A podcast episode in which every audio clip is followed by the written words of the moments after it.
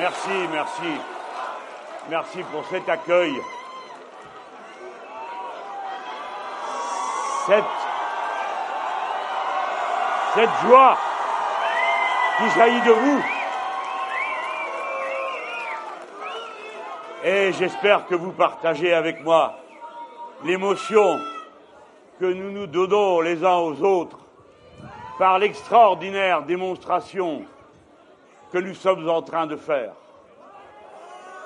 Qu'à tous ceux qui nous entendent d'un bout à l'autre du pays, on sache que cette campagne électorale est devenue autre chose qu'une campagne électorale, une immense mobilisation populaire qui sonne le jour qui commence.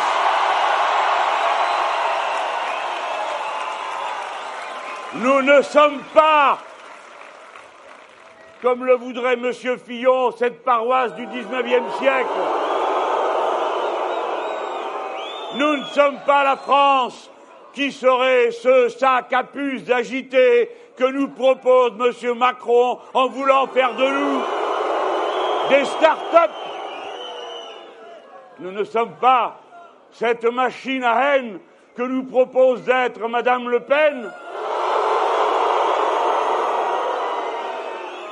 Nous sommes la France, belle et généreuse, qui commence chaque jour comme un matin neuf sous sa devise liberté, égalité, fraternité.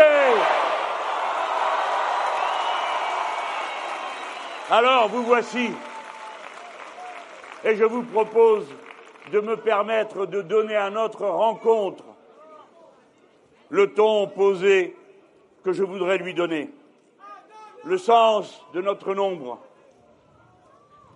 et qu'au milieu de toute cette confusion et dans les difficultés de ce monde avec les dangers qu'il fait surgir, nous voulons tourner la page. Le temps est venu d'un gouvernement de responsabilité écologique devant l'humanité, d'un gouvernement de responsabilité sociale, d'un gouvernement de responsabilité démocratique qui rende au peuple le droit de se reconstituer lui-même à travers de nouvelles institutions et sa sixième République et son droit de contrôler de façon permanente ceux qu'il a désignés. Ah, quel bonheur et quel orgueil de pouvoir me trouver ici, sur les bords de la Garonne. Quelque part ici, avant nous, ont marché d'autres. Et à notre tour, nous mettons nos pas dans les leurs. Et vous autres, les gens, vous avez là-bas, à la mairie de Toulouse, un tableau où l'on aperçoit le grand Jaurès sur les bords de la Garonne. Nous marchons dans ses pas,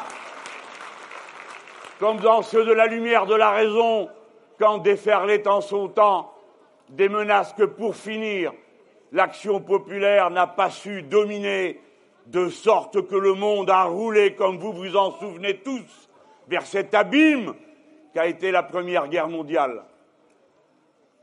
On le voit sur le tableau qui marche et il y a plusieurs personnes autour de lui.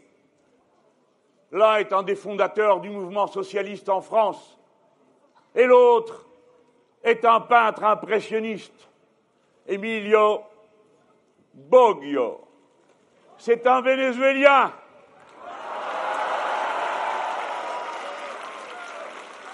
Ce sera ma façon pacifique, aimable et souriante de faire à mon tour entrer le Venezuela dans notre campagne pour ne pas l'abandonner à la haine de l'extrême droite. Alors le Venezuela est entré dans la campagne présidentielle française parce que, comme on me l'a dit l'autre soir à la télévision, quand je disais on pourrait parler de l'Union européenne, on m'a dit non, c'est l'ALBA qui intéresse les Français. Eh bien, soit, c'est une belle occasion de parler de notre pays et de ce qui est considéré par d'aucuns comme ces confins ultra-périphériques que sont les territoires français des Amériques, de l'Amérique latine et des Caraïbes. Je comprends que l'extrême droite américaine, qui a toujours considéré l'Amérique du Sud comme en quelque sorte son jardin privé, que l'extrême droite nord-américaine s'inquiète du fait que puisque 18% du pétrole qui se distribue dans ces stations à essence vient du Venezuela, elle s'inquiète d'y voir un pouvoir qui contredit sa volonté de domination. Mais qu'est-ce que les Français, qu'est-ce que les éditorialistes français et les autres marionnettes qui répètent ce qu'ils disent ont à voir avec ce qui se passe au Venezuela? Je vous prie. Quel besoin d'aller aboyer avec la meute des loups Eh bien sûr, ça donne toujours le même résultat. Madame Le Pen a dit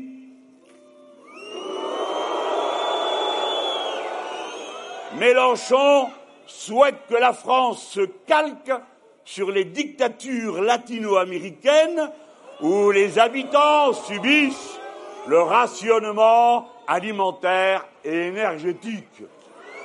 Voilà, paraît-il, ce dont vous seriez les partisans. À la vérité, réfléchissons-y un instant.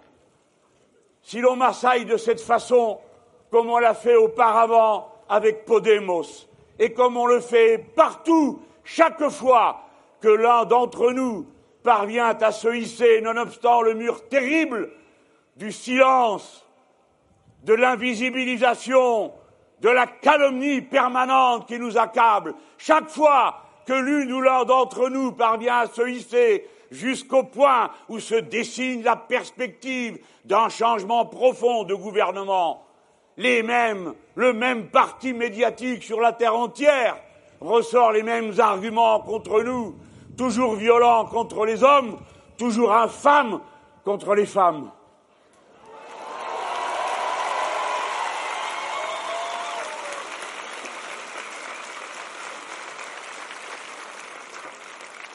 Ce parti médiatique devrait se poser des questions en France.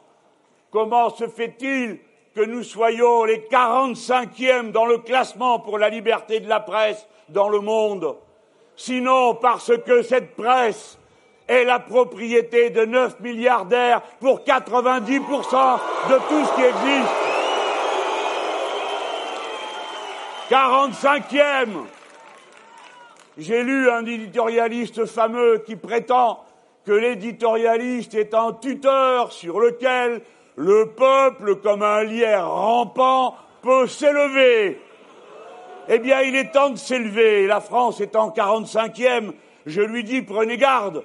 Les 46e, 47e et 48e pourraient vous rappeler qu'ils sont en état de vous rattraper très bientôt. Il s'agit de Malte, de la Pologne et de la Mauritanie. Mais nous pourrions essayer d'améliorer notre place dans le classement et peut-être de nous élever jusqu'au rang de Trinité et Tobago, qui est 44e, du Botswana, qui est 43e, du Burkina Faso, qui est 42e, de Tonga, qui est 37e, de la Namibie, qui est 17e, de la Jamaïque, qui est 10e, ou du Costa Rica, qui est 6e. Mais à la vérité, mais à la vérité, dans le domaine de la liberté, la seule place qui nous conviendrait, ce serait la première, là où se trouvent les Pays-Bas et la Finlande.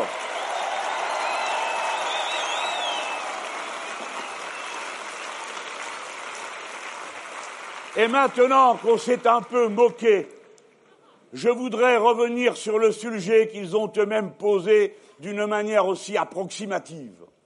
On vous dit que le programme L'avenir en commun vous proposerait de quitter l'Union européenne pour adhérer à l'ALBA. Eh bien non, ce n'est pas le projet. Mais néanmoins, puisque l'occasion s'en présente, nous allons tous faire l'effort de réfléchir à ce qui se passe là-bas. Écoutez-moi, la France est une nation universaliste. Elle est présente aux portes et sur les cinq continents de l'univers. Nous ne sommes pas une nation vouée à je ne sais quelle occidentalisme qui nous ferait participer à un choc des civilisations. Nous sommes un pays d'Afrique parce que nous sommes à Mayotte et à La Réunion.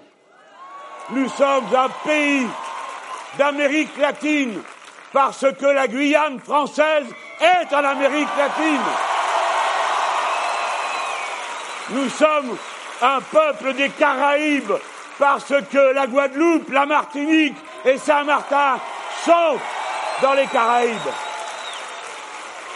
Alors, il est temps de vous souvenir que si notre tour vient de gouverner ce pays, on ne dira plus jamais que ces départements et ces territoires sont des territoires et des départements ultra-périphériques, comme s'ils étaient des grosses machines à déverser sur des continents qui n'en pourraient aimer, des tonnes de marchandises qui tueraient les économies qui les environnent.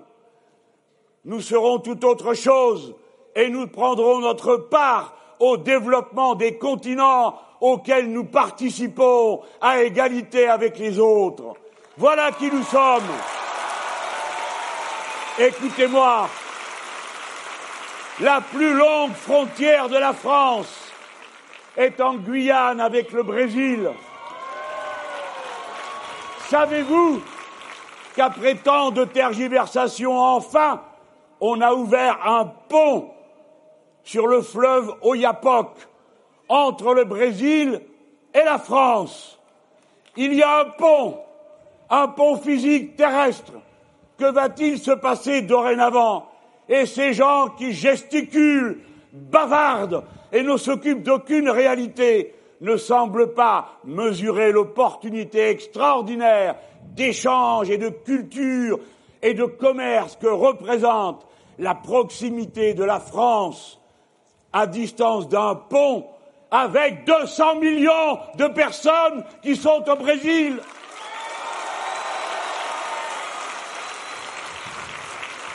« 200 millions Alors oui, en effet, nous chercherons à être membres de l'ALBA, c'est-à-dire d'une coalition qui regroupe dans un projet de coopération, et non pas un projet militaire, dans un projet de coopération et pas dans un projet de libre-échange, dans cette zone, oui, nous avons envie de travailler avec les pays qui se sont regroupés dans cette alliance particulière de commerce coopératif où des tout petits pays peuvent participer et se développer parce qu'ils peuvent emprunter à moindre coût. Eh bien, écoutez-moi, de qui il s'agit, en plus de Cuba et de Venezuela, Antigua et Barbuda, la Bolivie, la Dominique, l'Équateur, la Grenade, Sainte-Lucie, Saint-Christophe et Nieves, Saint-Vincent et les Grenadines, et le Suriname, autre pays limitrophe de la France. Qui sont ces gens? Qui sont ces gens qui m'interpellent dès qu'ils entendent le mot Cuba ou Venezuela? Ont-ils l'intention de nous faire quitter l'association des États des Caraïbes, dont la République française est déjà membre associé avec Cuba et Venezuela?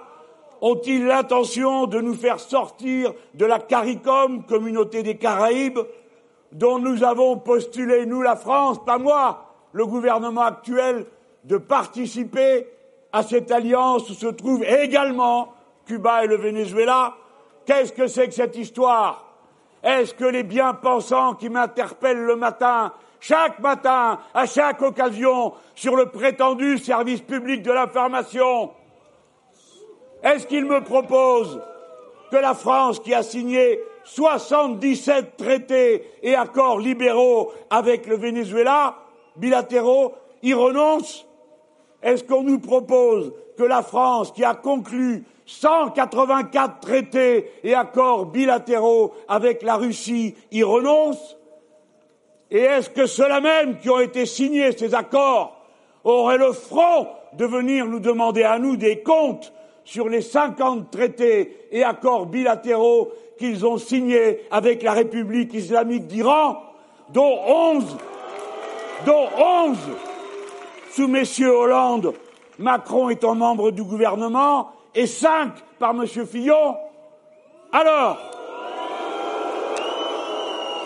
qui me demande des comptes? Le ministre PS Hamon, qui a signé cet accord avec le Venezuela, ce dont je le félicite.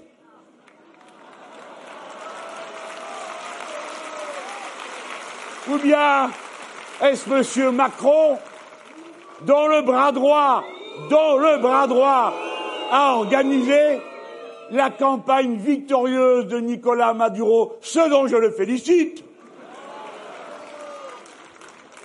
Naturellement, je ne le félicite pas d'avoir signé 11, signé 11 accords avec le Rouhani qu'il a reçu à Paris en janvier 2016.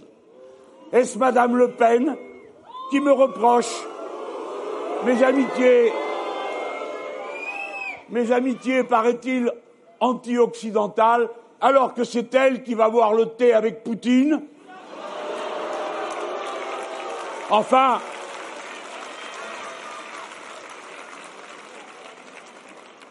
Monsieur Fillon me reproche d'être communiste. Eh bien, c'est un reproche tout à fait supportable. Je me permets de le signaler.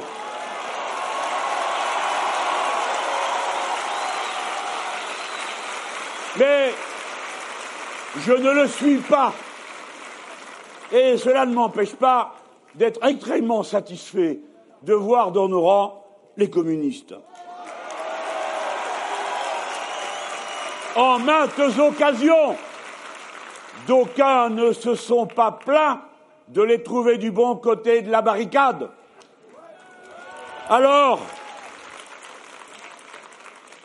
malgré cela, je suis obligé de dire que le soupçon est peut-être plus grand pour M. Fillon que pour moi, car c'est du temps où il était Premier ministre que son parti, l'UMP, a conclu un accord de coopération fraternelle avec le Parti communiste chinois. Et j'ai noté qu'il dit, en reprenant assez lamentablement et pour mieux dire, atteint d'un psittaquisme, comme on dit, pour la maladie que transfèrent les perroquets, il a été dire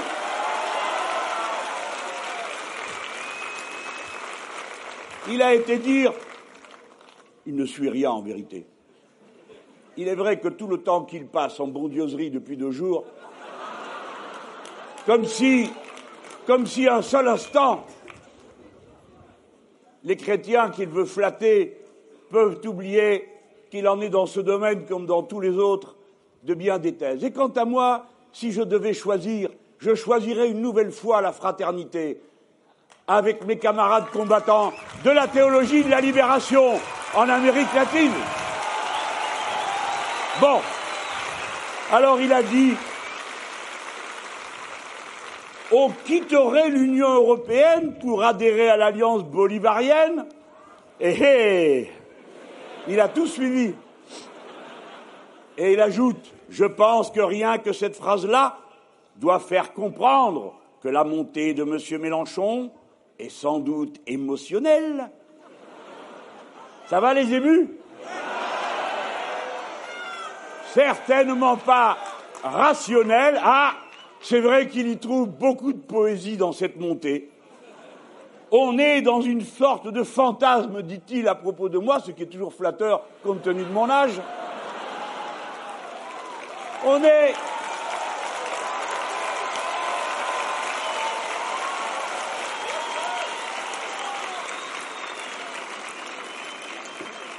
dans une sorte de fantasme, dit-il, d'Ubu, de règne du roi Ubu. Ah ah Monsieur, vous avez perdu une belle occasion de vous taire. Car s'il y a un Ubu qui est dans la confusion mentale et politique, c'est plutôt lui que moi. Et je m'en vais vous dire pourquoi. Car voyez-vous que cet homme s'est pris tout d'un coup à critiquer un accord fiscal avec le Qatar en oubliant que c'était lui qui l'avait signé.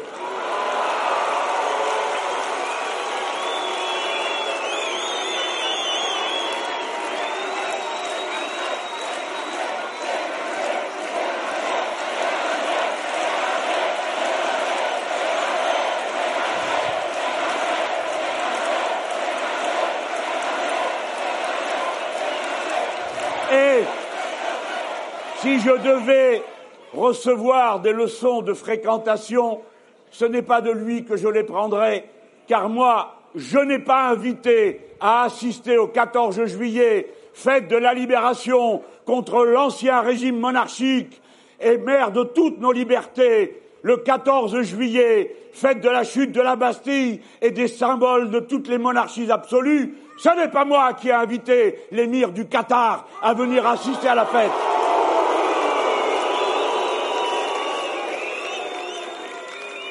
Je n'ai rien contre cet émir que je ne connais pas. Et demain, s'il y a lieu de commercer, nous aviserons. Mais ce que je veux dire, c'est que si je suis votre président, il n'y aura jamais aucun monarque invité à la fête de la République.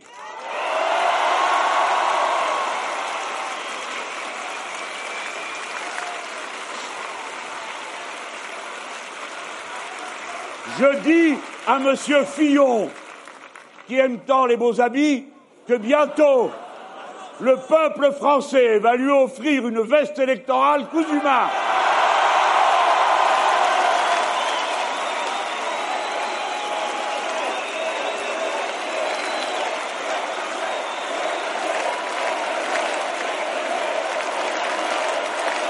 Après tout cela, après tout cela que je me suis efforcé de vous dire, avec tout l'humour et toute la dérision qui m'envahit chaque fois que je les vois s'agiter d'une manière si grotesque, à mesure que la peur les envahit, la peur de l'improbable, la peur de l'inimaginable pour eux qui vivaient confis et à l'aise entre eux, de vous voir surgir tous, les émus,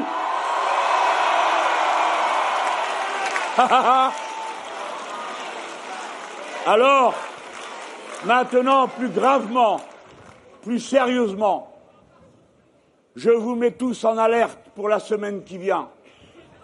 S'ils sont capables de cette infamie depuis cinq ou six jours, s'ils se passent le mot de l'un à l'autre pour répéter des fables invraisemblables et tâcher de dissuader les braves gens qui les croient ou qui écoutent avec attention pour tâcher de bien faire et de bien décider, ne sachant pas qu'ils ont affaire à des menteurs professionnels, des bourreurs de crâne qui sont payés pour ça. Eh bien, dans la semaine prochaine, peut-être allons-nous encore entendre des choses inouïes. Par exemple, que je suis un tyran qui compte faire lui-même les menus des cantines, puisque je propose la cantine gratuite et bio pour tous les enfants de France.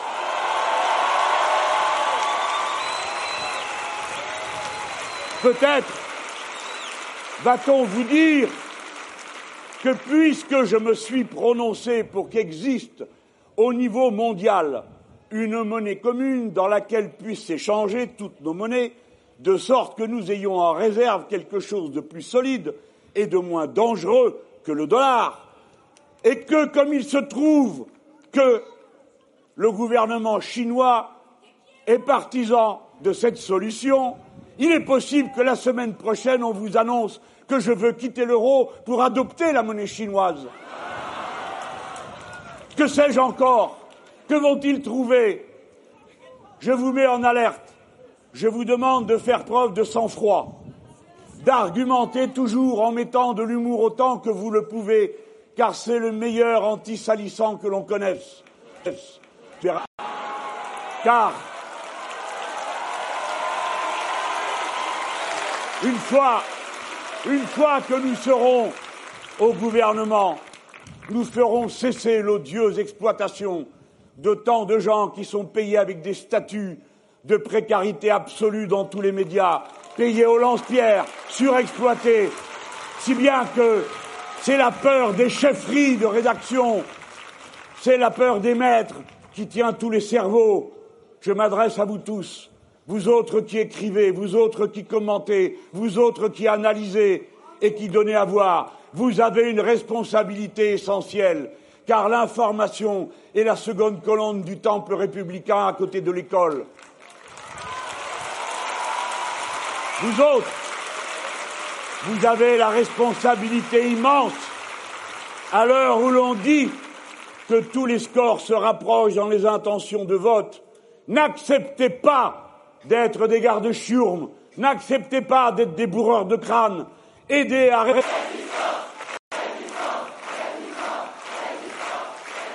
Alors, j'aurais pu me contenter de balayer d'un revers de main cette incroyable accusation que l'on me porte, après tant d'autres, de vouloir attenter aux libertés. Pourquoi le ferais-je puisque c'est de la liberté que jaillit la rébellion? Et que la rébellion est le carburant de l'avenir en commun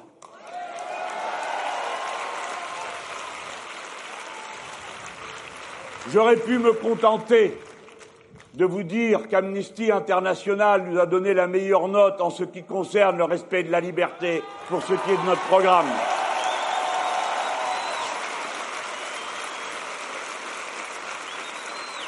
Et plutôt que de les entendre jacasser et venir me mordre les mollets, ils auraient pu profiter de la circonstance pour exprimer de la compassion, de la volonté à l'égard de ceux des nôtres qui sont retenus injustement de par le monde. À cet instant, M. Erdogan martyrise les Kurdes.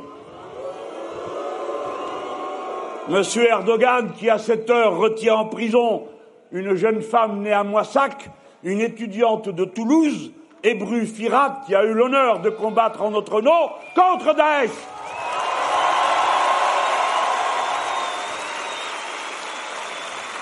Je demande qu'on nous la rende. Je demande qu'elle revienne en France pour qu'on puisse lui mettre la Légion d'honneur que je ferai retirer aux grands patrons de la Farge qui ont collaboré avec l'ennemi.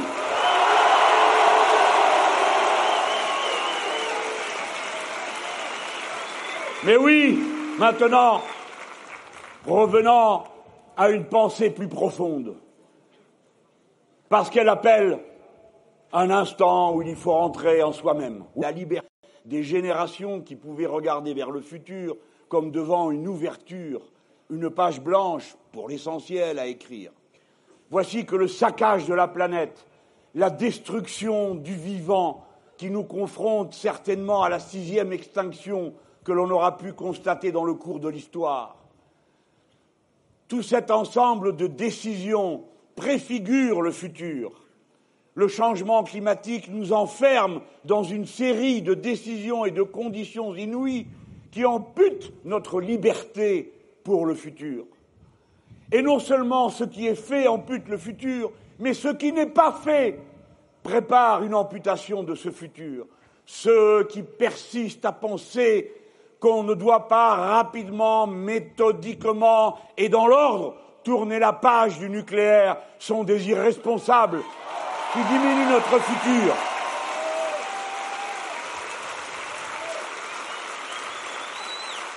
À côté de cette réduction de la liberté de la civilisation humaine, il y a la tendance totalitaire profonde de ce système qui contrôle de plus en plus durement, de plus en plus étroitement chaque peuple au prix de violences inouïes, comme celles qu'endure en ce moment pour rien, sinon pour maintenir la stabilité des comptes bancaires, le peuple grec qui a déjà perdu 400 000 de ses enfants exilés, le peuple espagnol qui en a perdu 500 000. Et je salue avec émotion la bannière de la République espagnole qui quelque part est la mienne. le Portugal. Bref, cette tendance totalitaire, avec un contrôle toujours plus étendu des individus par les moyens du numérique et de l'Internet, des big data qui font que tout est surveillé, tout est connu de vos déplacements, de vos goûts, de vos humeurs, de tout ce que vous choisissez. Voilà comment la liberté est menacée plus durement par le système que par aucun d'entre nous. Et à cela s'ajoute encore une autre menace plus insidieuse, la liberté la plus intime, celle qui vous fait penser que vous êtes une personne absolument distincte de toutes celles qui vous environnent et vous entourent même à cet instant. Cette certitude qui vous vient de vos goûts, de vos aptitudes particulières, de votre histoire, eh bien voici un système qui petit à petit l'efface de vos esprits. Comment le fait-il En normalisant vos goûts par le matraquage publicitaire, en, en vous normalisant vos environnements, l'architecture qui vous entoure, les marques des choses, tout petit à petit pour être transformé d'abord et avant tout en un troupeau qui consomme, qui est client et qui doit s'abandonner à l'absurde liberté du moins cher. Voilà, voilà de quoi est menacée la civilisation humaine. Ce n'est pas particulièrement en France que cela se passe, ni même en Europe, c'est dans le monde entier. Et voici au pied de quel mur nous nous trouvons. Et voilà pourquoi l'élection française, si elle vient à apporter la surprise que redoutent les uns, sera pour les autres la plus magnifique des nouvelles, car cela signifiera qu'on tourne la page.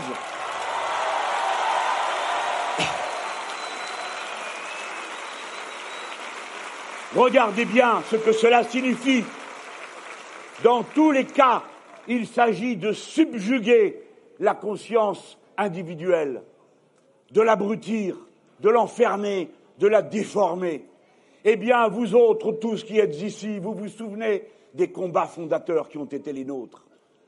Depuis le début, depuis le début, nous sommes ce flambeau qui traverse l'histoire, ce fil rouge qui commence avec les philosophes au cinquième siècle avant notre ère et qui a continué à travers toutes les luttes de libération nous sommes le parti de la liberté de conscience. Nous sommes le parti, le mouvement.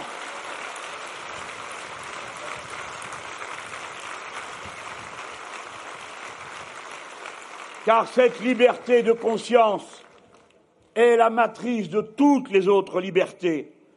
Notre programme est de nourrir, de protéger d'étendre la liberté de conscience, c'est-à-dire en partant du processus qui, dès les premières heures de la vie d'un être humain, fait qu'il est en train de s'individuer, c'est-à-dire de se distinguer, une après l'autre, repoussant la domination d'abord de la faim, puis de la peur, et ainsi de suite, se construit comme un être sous le soleil de sa propre raison et réflexion. Nous sommes l'émancipation humaine. Du première heure à la dernière, maître de soi en toutes circonstances, voilà quelle est notre aspiration. Je suis le candidat de la liberté de conscience.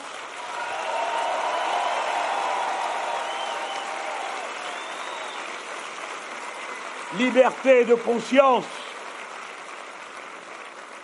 dont il faut à chaque instant discerner et protéger les moyens qui la rendent possible. Et vous autres ici, parce que vous êtes d'ici, vous savez peut-être mieux que dans d'autres endroits ce qu'a coûté à la France trois siècles de guerre de religion ouverte ou larvée. Vous êtes le pays des Sévenols, vous êtes le pays du martyr Qatar, vous êtes le pays des croisades, du nord contre le sud, et si c'est de l'histoire profonde, il n'empêche qu'elle nous travaille et qu'il faut en retirer tous les enseignements. Oui, la première de nos règles est la stricte séparation des religions de l'État.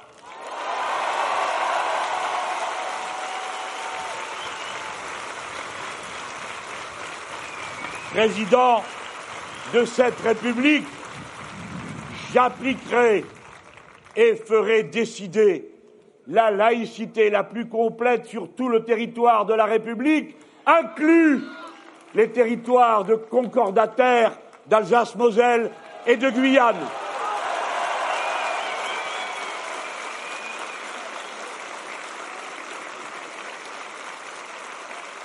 Et l'État le premier montrera l'exemple.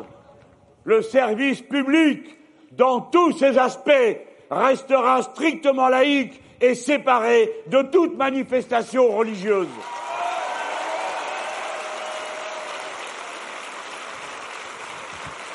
L'État, l'État sera exemplaire.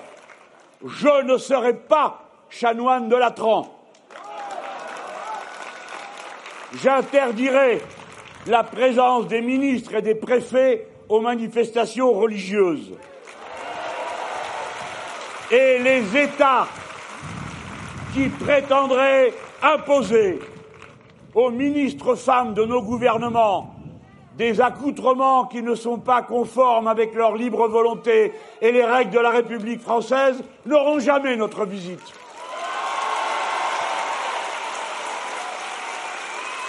Enfin, la France s'honorera et mettra son point d'honneur à ce que, venant d'où que ce soit dans le monde, une femme persécutée parce qu'elle est une femme en raison des opinions dominantes de son pays, sera ici la bienvenue comme française ou comme réfugiée.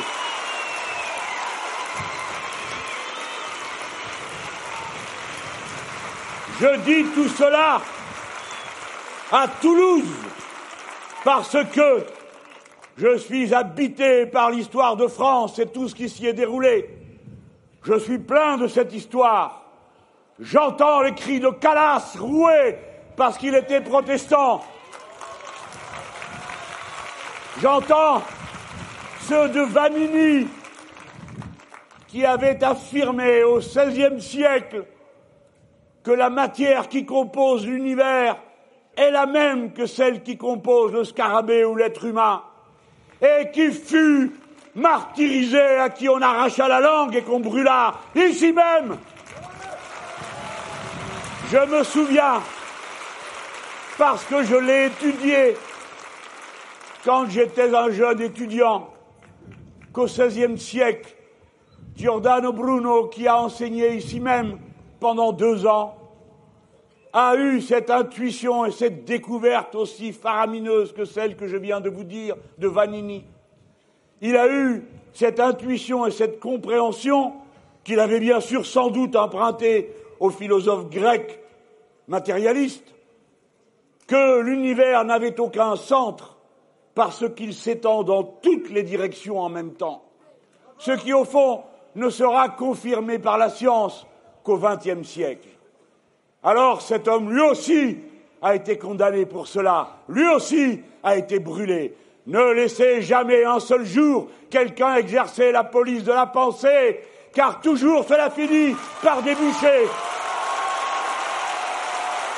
Ne laissez jamais, quoi qu'il arrive, ne laissez jamais le dogme commander à la pensée publique entretenez, favorisez la contradiction, le doute, la dispute, parce que c'est de là que tout part et par là que tout commence. Et d'abord, commencez par avoir un soin jaloux de la culture, non pas celle qui se diffuse comme le supposent stupidement ceux qui proposent comme politique culturelle de distribuer en chaque culture.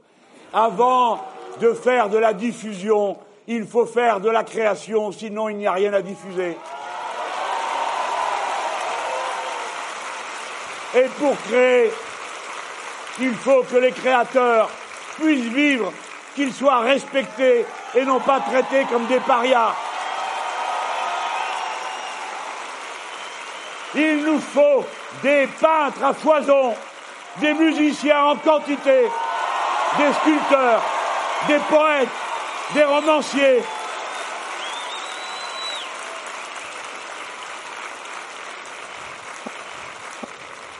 qui vont ensemencer notre imagination et nous faire ensuite trouver les idées les plus incroyables. Et c'est comme ça qu'ayant lu Isaac Asimov, la série Fondation et Fondation et Empire, j'ai l'hologramme, puisque c'est comme ça qu'apparaît Harry Seldon, le principal personnage de ce roman.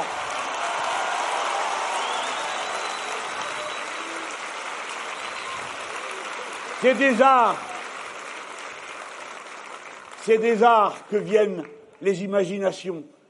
Et c'est des imaginations que viennent les découvertes de gens comme les scientifiques qui ne vous le diront peut-être jamais, mais qui parfois cherchent et trouvent tout autre chose que ce qu'ils cherchaient, et parfois trouvent sans avoir même cherché, parce que l'esprit humain reste une énigme dans son fonctionnement, et voici qu'il pond des idées comme les poules des œufs, sans qu'on sache jamais quand et de quelle taille.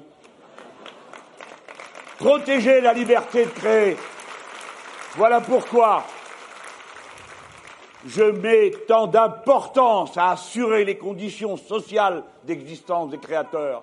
Pourquoi nous aiderons les coopératives de créateurs Pourquoi je propose que l'on paye les retraites des créateurs en utilisant les droits qui viendraient des œuvres qui tombent dans le domaine public et qui pourraient donc donner lieu à rémunération. Cette idée, ce n'est pas la mienne. Elle m'a été suggérée par les dessinateurs de bandes dessinées à Angoulême, mais eux non plus ne l'avaient pas inventée. Celui qui l'a inventée, c'est Victor Hugo, qui lui-même proposait qu'il n'y ait aucun droit d'auteur. Il disait L'héritier hérite du sang, c'est déjà pas mal. Quant à l'esprit et à l'œuvre, eh bien, c'est l'esprit qui en hérite, et c'est l'esprit de tout le monde.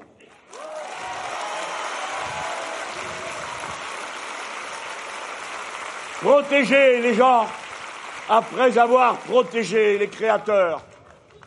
Protégez vos scientifiques, protégez la recherche, et d'abord la recherche fondamentale car nous en avons passionnément besoin, non seulement pour remédier aux grands fléaux que le productivisme a répandus sur cette planète, mais pour tout ce qu'il nous reste à faire dans l'espace et devant les dégâts que nous avons nous-mêmes causés.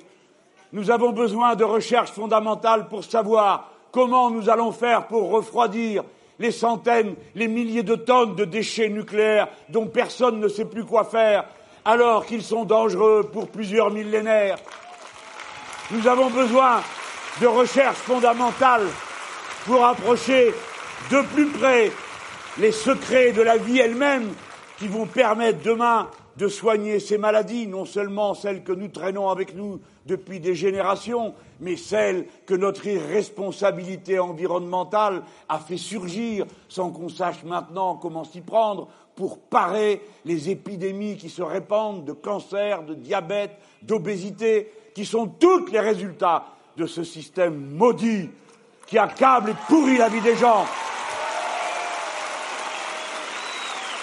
Rompez le lien que l'on a créé entre les laboratoires de recherche et les entreprises comme si c'était le nec plus ultra de ce qui peut s'organiser quant à la vie de l'esprit.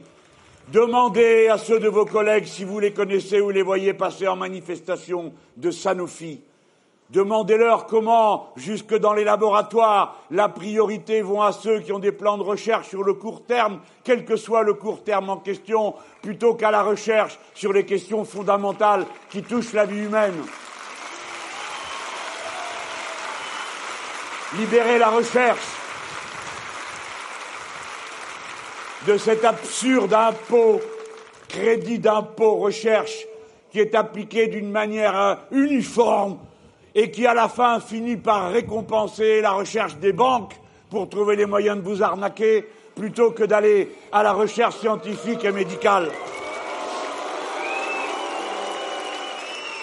Et vous ayant parlé de ces deux libertés essentielles qui concourent à la formation de la liberté de conscience, me voici rendu au pied du mur, à la plus importante de toutes les libertés, qui concourt à la liberté de conscience. C'est la liberté d'apprendre, apprendre, partager les savoirs, partager. Jeunes gens, si c'est moi le président, je vous dirai que nous n'avons aucune autre ressource dans ce pays que la matière grise. Et que c'est tant mieux. car nous voici dans l'obligation de nous surpasser par la science, la technique et tout le reste. Alors, vous irez à l'école de 3 ans à 18 ans.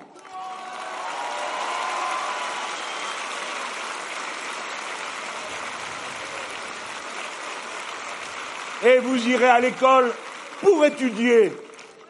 Cela signifie que dès l'âge de 16 ans, si vous faites le choix de la voie professionnelle, dans laquelle, comme vous le savez, on finit à des sommets intellectuels pour la raison que les sciences, les maths, la physique, la chimie, ce sont les mêmes pour tout le monde, et que vous n'avez pas de bachelier professionnel, de responsable de maintenance des systèmes automatisés, que sais-je encore, d'électrotechniciens, de chaudronniers qui font les carlingues des avions, des bateaux, qui calculent au millimètre et parfois au micron près les courbures qu'il faut faire avec ces métaux, eh bien, dès l'âge de 16 ans, vous aurez l'allocation d'autonomie que je me propose de faire servir à tous les jeunes gens. Parce que,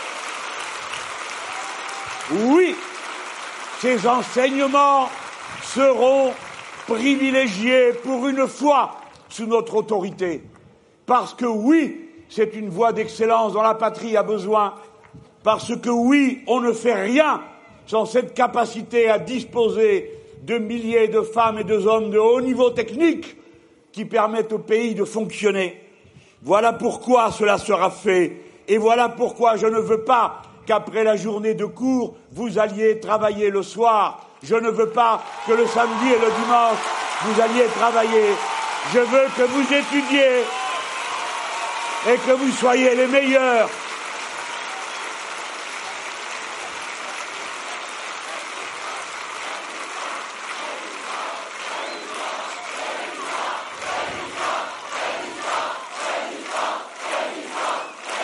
Il faut, il faut que l'école soit absolument gratuite.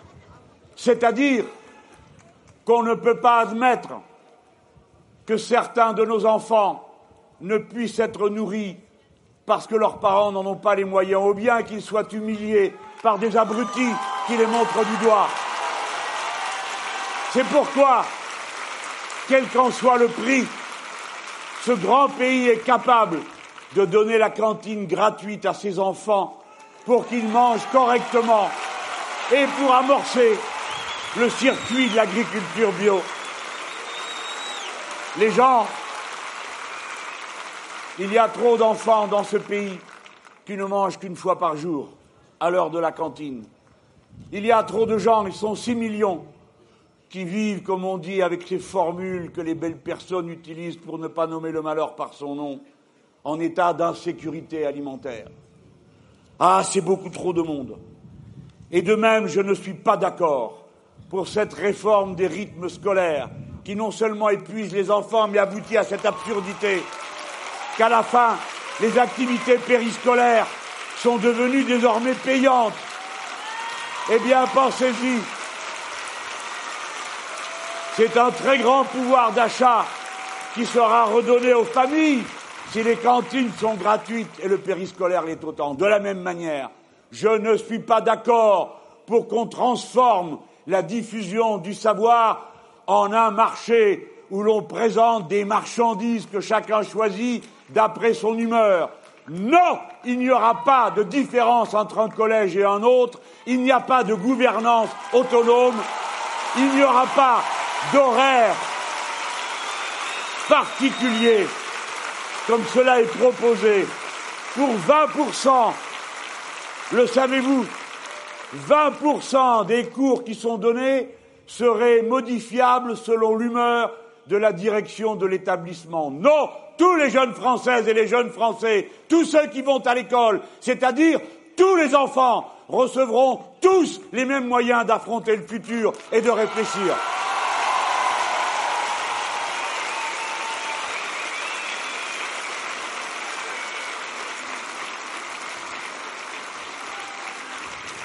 Vous voyez, au fond, le moment est venu de dire que c'est assez de grands mots sur la liberté. Si L'instant d'après, on ne dit pas ce qu'on entend par ce mot et comment on compte y pourvoir. Il est facile de nous montrer, nous tous, du doigt quand nous en sommes les principaux défenseurs et quand à chaque fois que tout tourne mal, c'est nous qui prenons sur nos épaules le travail qui consiste à retricoter la France quand ils l'ont défaite. Eh bien, oui, à vous tous qui nous donnez des leçons, je vous demande, quelle est la liberté Quelle est la liberté des cent mille familles à qui on coupe l'eau parce qu'elles ne peuvent pas payer la facture? Quelle est la liberté des six cent mille familles à qui on coupe l'électricité ou le gaz? Quelle est la liberté de celui qui dort et meurt dans la rue? Quelle est la liberté de celui qui est ou de celle qui est en fauteuil roulant quand les bâtiments ne sont pas accessibles et que nous disposons du moyen de rendre tout accessible.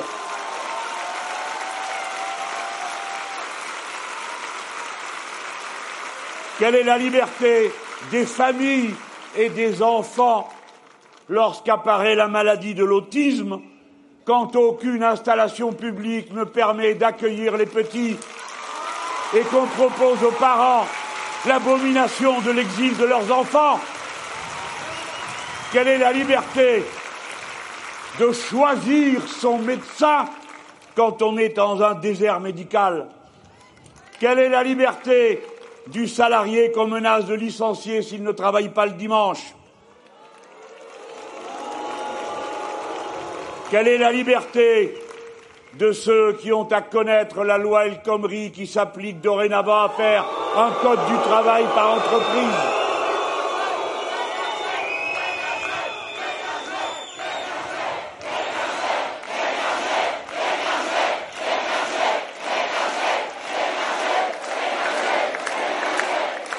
Quelle est la liberté des syndicalistes que par dizaines vous avez fait condamner et parfois emprisonner alors qu'ils ne défendaient que le bien commun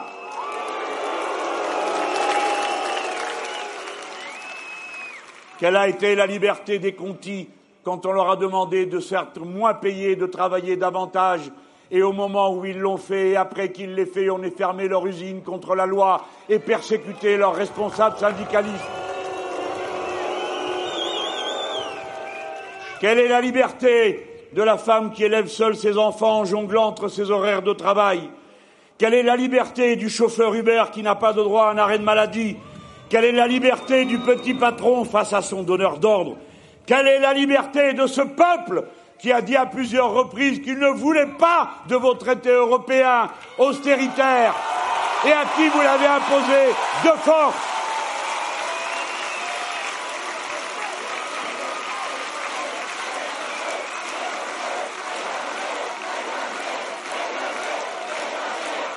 Oui, dégagez. Écoutez-les.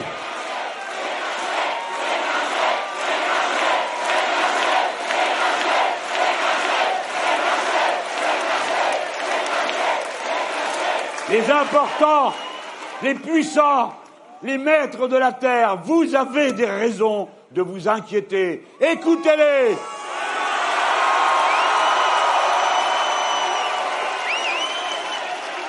La liberté, ce sera avant toute chose de répondre à la question sociale.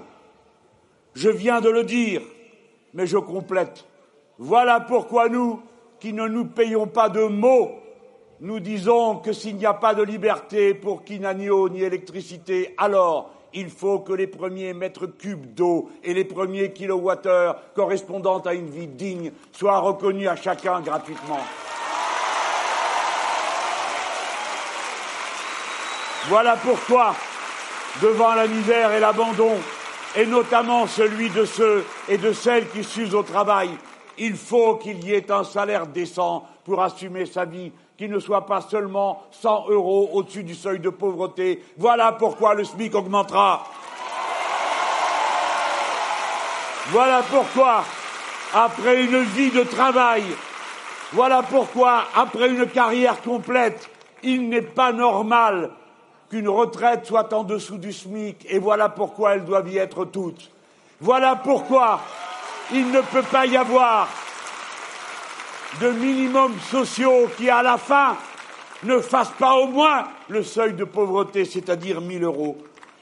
Voilà pourquoi, quand nous parlons de liberté, nous assumons que nous sommes le mouvement du temps libre qui dit qu'il faut réduire le temps de travail entre tous ceux qui peuvent travailler pour que la masse des richesses puisse être produite par tous. Parce qu'au bout de cela, non seulement il y a du bien-être pour tous, mais il y a par-dessus tout du temps libre dont vous êtes les maîtres absolus, sans aucune subordination. Ah ah Voilà une vision du monde qui n'est pas celle de tout le monde. Vous autres, vous m'écoutez et vous vous dites, mais il nous dit des choses qu'on sait déjà. Et comment ça se fait que c'est pas ça qu'on applique? Ça doit être un malentendu. Non, non, non. C'est pas un malentendu. C'est que si vous n'avez rien de tout ça, c'est parce qu'il y en a d'autres qui en profitent à votre place. Parce que ces gens, ces gens sans vergogne préfèrent se distribuer des dividendes que d'investir dans l'économie réelle. Parce qu'ils préfèrent se répartir plutôt que d'augmenter les payes, preuve qu'ils sont stupides. Car plus les payes sont nombreuses et permettent aux gens de vivre, ben plus ils font tourner le bastringue. Mais écoutez ça, il y a l'autre jour une série de jeunes gens, je ne sais pas s'ils sont si jeunes que ça, en tout cas dans leur tête non, qui ont fait un texte commun. Ce sont des macronistes et des jupéistes. Ah, ah, ah. Ils ont... Non, non, non, les gens, ils ont le droit. Bah, c'est la démocratie. Ils sont pas de notre avis. Bon, alors. Alors eux, ils vont vous dire ce qu'il faut que vous craigniez avec l'avenir en commun, Jean-Luc Mélenchon et les gens qui sont sur la plaine du filtre, des filtres. Mes amis, écoutez ça. Ils disent, ces 200 jeunes libéraux, le problème est donc bel et bien philosophique et moral. C'est vrai. C'est, disent-ils, celui de la préservation de nos libertés. Admettons. Je viens de faire une démonstration qui, à mon avis, devrait les laisser pantois. Eh bien, pas du tout, car eux ont une réponse. Écoutez bien ça et ne criez pas, je vous prie tout de suite.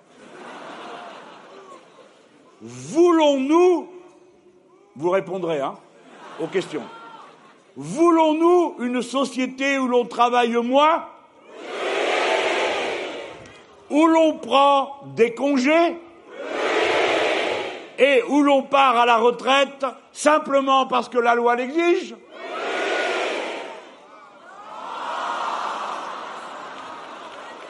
Alors, vous êtes consternant Maintenant, je vous la relis d'un coup pour que vous entendiez bien la fin, que ça vous fasse jubiler et rigoler comme moi. Le problème est donc bel et bien philosophique et moral, c'est celui de la préservation de nos libertés. Voulons-nous une société où l'on travaille moins, où l'on prend des congés, où l'on part à la retraite simplement parce que la loi l'exige? Ce n'est pas un paradis, c'est une prison dans laquelle, une prison dans laquelle l'égal partage de la misère est préféré à l'inégal partage de la richesse. Je ne sais pas quel âge ils ont pour trouver une bêtise pareille. Eh bien, ils sont comme ça. Donc, méfiez-vous d'eux. Ne leur donnez pas le pouvoir une fois de plus, ballot que vous êtes, en vous disant Oh, ils ont fait les écoles, ils savent ce qui est bien. Non. Nous sommes donc le camp, le mouvement de ceux qui organisent les moyens de la liberté de son existence. Voilà une autre chose. Si vous réfléchissez, avant que j'aille vers le bout de mon propos, au fond, tout à l'heure, je vous ai dit notre combat séculaire, au fond, c'est celui du refus des dominations sur soi, cela commence par euh, les dominations des faits qui s'opposent à nous, ou nous mettent à distance des moyens dont nous avons besoin pour survivre, l'alimentation, le sommeil, que sais-je encore. Et puis, par la force de l'intelligence, Cela nous conduit à une autre étape de l'émancipation, celle où, par la réflexion, l'amour, la discussion, on apprend à mettre à distance les préjugés qui vous commandent et qui vous séparent des autres, les préjugés racistes, les préjugés dogmatiques, parfois même les préjugés politiques qui vous interdisent de voir la personne humaine dans le contradicteur qui est en face de vous au point de vous laisser croire que le pire des mensonges est possible dans une discussion politique, comme cela a été prouvé cette semaine.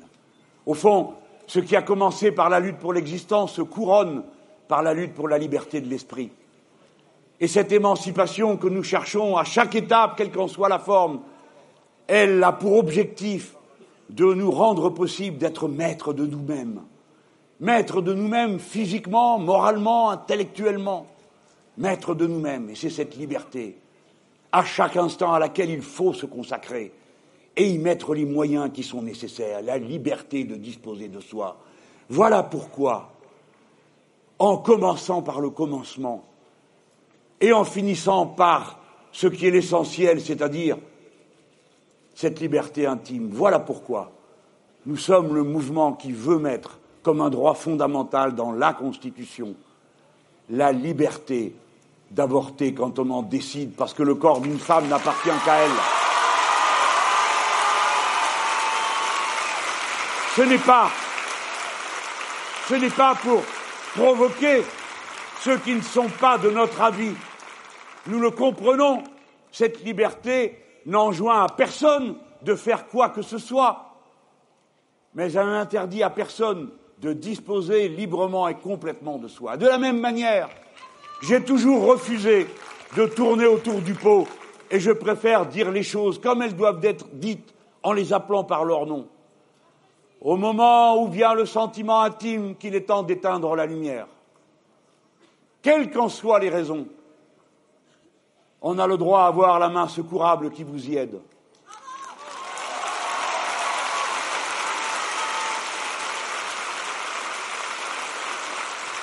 Une fois de plus,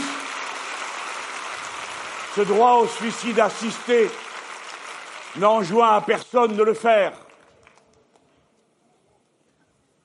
et ne propose aucune indifférence à l'égard de celle ou de celui qui souffrirait au point de ne plus en voir le bout. Mais moi, je nomme les choses. Je vous parle d'un droit. Et parfois, il me cuit de voir que ceux qui m'y opposent des arguments que je respecte, car sur des sujets comme cela, il n'y a ni droite ni gauche, ni haut ni bas. Il n'y a que conscience humaine et liberté intime. Et peu importe quelles en sont les motivations. Il me cuit de voir que si certaines fois on viendrait à nous accuser d'indifférence, les mêmes le sont si cruellement quand on entend parler, ou plutôt quand on n'entend pas parler, de ce paysan qui se suicide tous les deux jours, de ces infirmiers, de ces infirmières qui, dans un désespoir total, décident de mettre un terme à leur jour. Ouais, j'aurais préféré souvent avoir ces débats-là. Ils nous auraient tous grandi. On aurait vu que parfois, venant de loin, on peut converger dès lors qu'il s'agit, comme je l'ai dit en commençant mon propos, d'élargir le champ de la liberté. C'est pourquoi nous sommes les partisans de cette liberté à laquelle au fond, Jean Jaurès disait que tout se résume. Il disait tout tient à une question. La démocratie se résume en une idée centrale ou encore une idée unique, la souveraineté politique du peuple. Si l'on nous voulons nous mettre au pouvoir en nous-mêmes, comme personne humaine, à plus forte raison, lorsque nous formons un collectif, lorsque nous sommes ensemble, et que nous savons que notre liberté a une limite comme toutes les libertés, à l'exception de la liberté de conscience, que dans ce moment grave et solennel où il faut tracer une limite à cette liberté, que nous nous souvenons que la grande révolution nous a appris que notre liberté s'arrête là où commence celle des autres, alors la politique est centrale dans notre existence en société. Alors l'action politique est un bien commun et non la propriété privée de quelques-uns. Alors la politique et la décision collective doit revenir au premier temps, au premier plan. Et la monarchie présidentielle doit être abolie.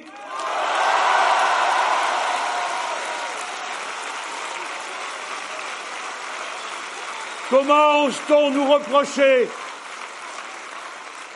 de disputer la liberté alors que c'est nous qui, par nos bulletins de vote, notre programme L'avenir en commun, nous préparons à convoquer une assemblée constituante permettant au peuple de redéfinir lui-même les règles politiques. Comment ces gens qui nous font la leçon, tous ceux qui me précèdent dans les sondages et le premier qui me suit, sont tous partisans du 49-3 y compris, ai-je appris, à regret, et je lui dis que si bien évidemment, dès qu'arrivera le deuxième tour, la main sera tendue à tous ceux qui veulent la saisir, cependant, ce sera sur la base du programme L'avenir en commun, qui ne prévoit pas que le 49.3 s'applique au budget de la France.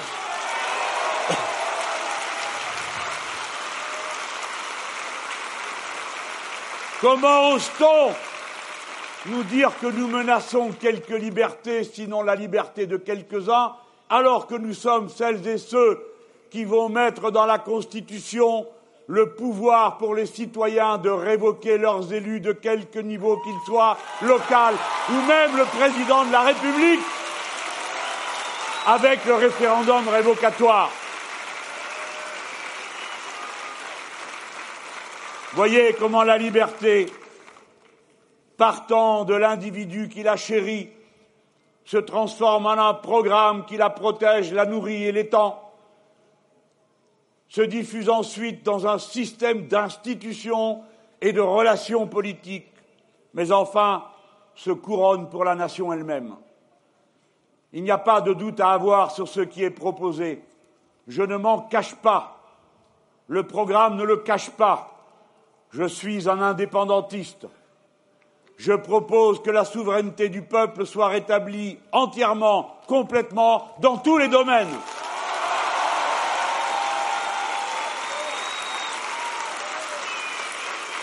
Nous autres, nous autres, de la plaine des filtres, nous proposons. Ah, c'est bon, au moins vous suivez, quoi. C'est déjà un bon signe. Qu'est-ce qu'il y a? Oui, je sais que c'est la prairie. Ça fait trois jours qu'on me le dit. Trois jours que je leur dis la plaine et on me dit la prairie. Mais je sais pas pourquoi. Quoi, une plaine, c'est vaste, non? Une prairie, ça fait tout de suite on va brouter. Bon. Pourquoi pas?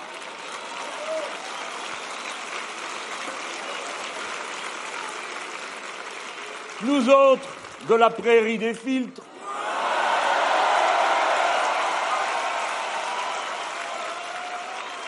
nous proposons à la France de nous rejoindre dans cette aspiration indépendantiste. Ce n'est pas vrai que ce soit je ne sais quel enfermement. Non. Nous autres, nous sommes plus que tous les autres internationalistes. Parce que nous, nous reconnaissons à chaque peuple le droit à son autodétermination et à chaque personne le droit de vivre dans son pays.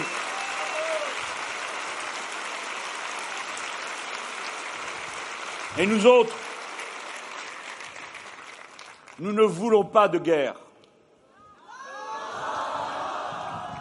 Et nous savons pourvoir à la paix par des moyens de paix. Raison pour laquelle, en toutes circonstances, nous voulons commencer par la négociation et non pas terminer par elle après qu'on ait massacré je ne sais combien de milliers de gens.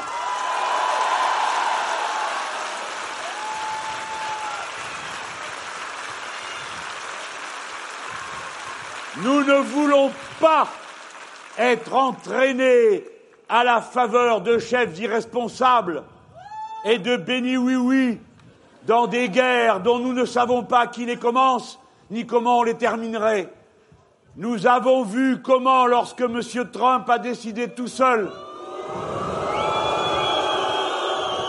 et contre les formes constitutionnelles de son propre pays, de bombarder dans un autre pays, nous avons vu, écoutez-moi bien, instantanément les dirigeants européens approuver une intervention qui n'a aucun fondement ni légal ni international. Vous pensez ce que vous voulez de l'opportunité d'un tel comportement, mais aucun Français, aucun d'entre nous, aucun peuple du monde ne peut accepter qu'il y ait un gendarme, un shérif, un maître du monde qui décide tout seul de ce qui est bon ou de ce qui est mauvais et de qui l'on assassine. Vous avez vu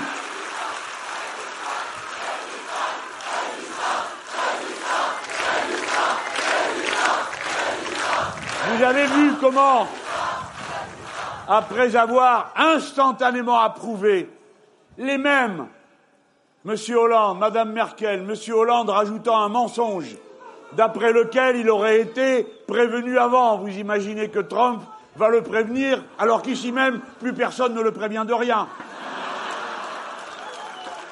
Madame Merkel n'a pas essayé de nous faire croire ça. Elle, elle trouve ça bien et elle assume. Mais elle est aussi dangereuse que l'autre. Pas de ça avec nous.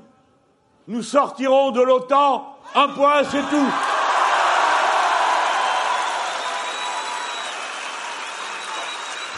Inquiétez-vous, les gens, d'avoir de tels responsables. Inquiétez-vous de savoir qui vous élisez, qui a l'intention de continuer cette cinquième république où un président peut décider tout seul d'une guerre sans que le Parlement soit consulté avant quatre mois. Réfléchissez, réfléchissez, chacune des personnes que vous voyez, comme c'est le droit, à prétendre à vos suffrages sera la personne qui aura à prendre des décisions Le fera-t-elle à l'étourdi ou par suivisme, par ignorance de notre histoire, par fascination idéologique pour la puissance de l'Empire, ou bien avec le soin jaloux de notre indépendance et de la volonté de paix?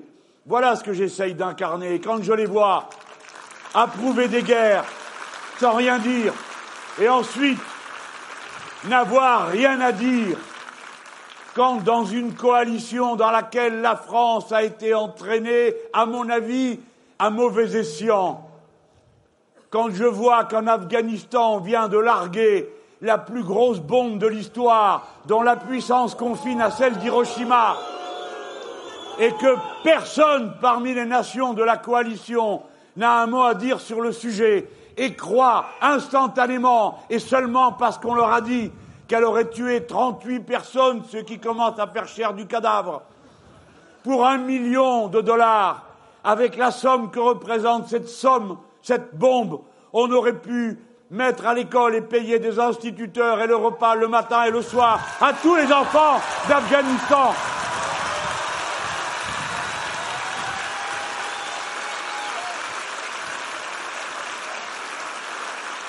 La France s'est retirée de cette guerre depuis. Mais elle n'a pas achevé sa mission.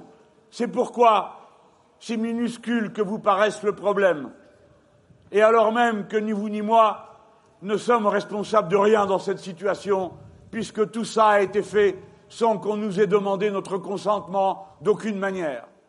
Mais il faut assumer les actes que nous avons posés. Il est ignoble que les interprètes afghans de l'armée française qui ont été rapatriés avec nos troupes ne bénéficient pas d'un visa, ni même de la nationalité française.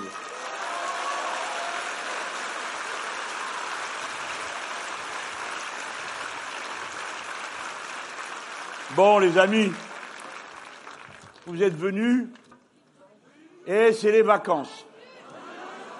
Et c'est Pâques. Non, mais Pâques.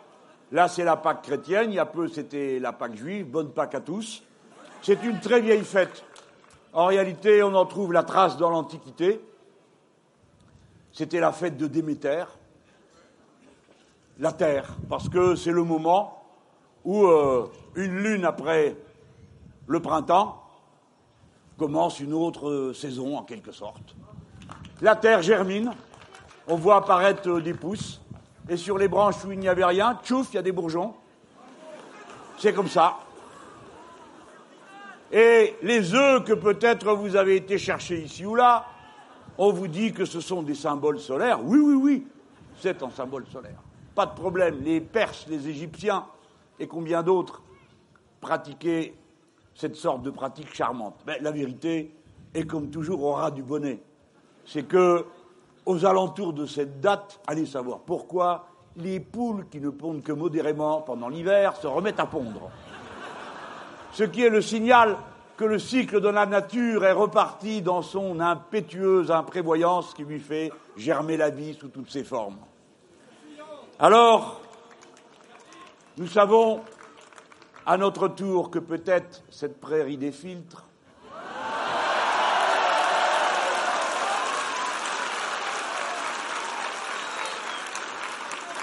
commence une germination qui est un renouveau pour le pays et pour sa classe salariale.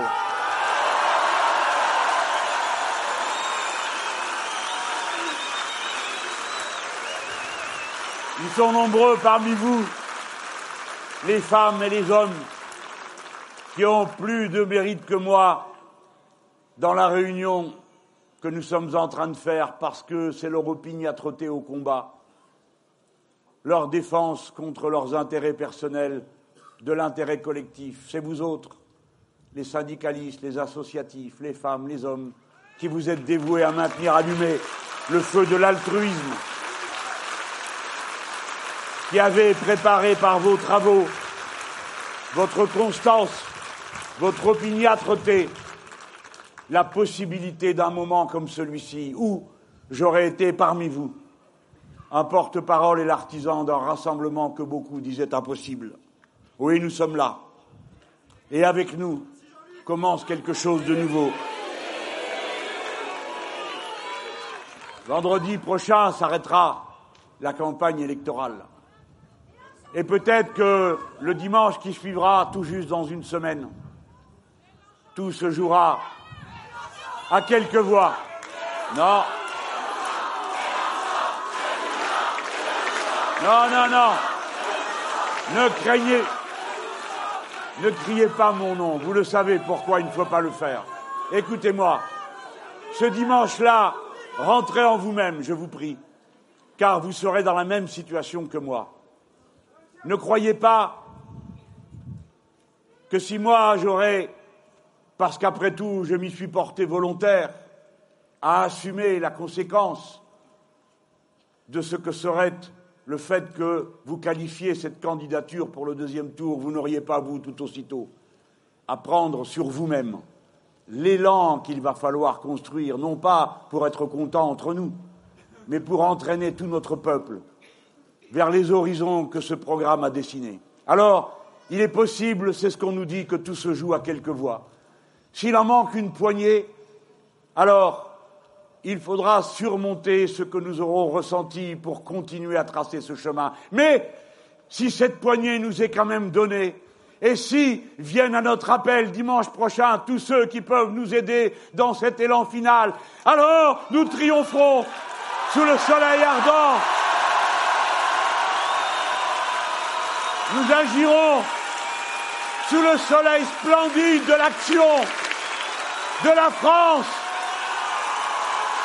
la France, la France, celle de son peuple, grand et écouté, attendu et aimé, et ne s'aimant pas assez entre lui, m'a-t-on dit qu'il fallait que je renonce à prononcer ces paroles. Que croyez-vous que soit l'aspiration à l'émancipation sinon un chant d'amour pour l'humanité?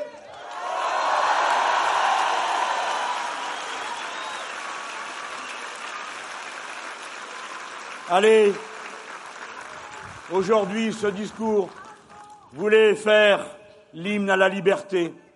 J'ai choisi pour vous quelques vers. Et cette fois-ci, ce sera Prévert. Jacques. Juste une strophe, hein, parce qu'après je lis des pages et ça commence à bien faire. Hein. Oh là là. Non mais on m'a dit que le match commençait à 5 heures.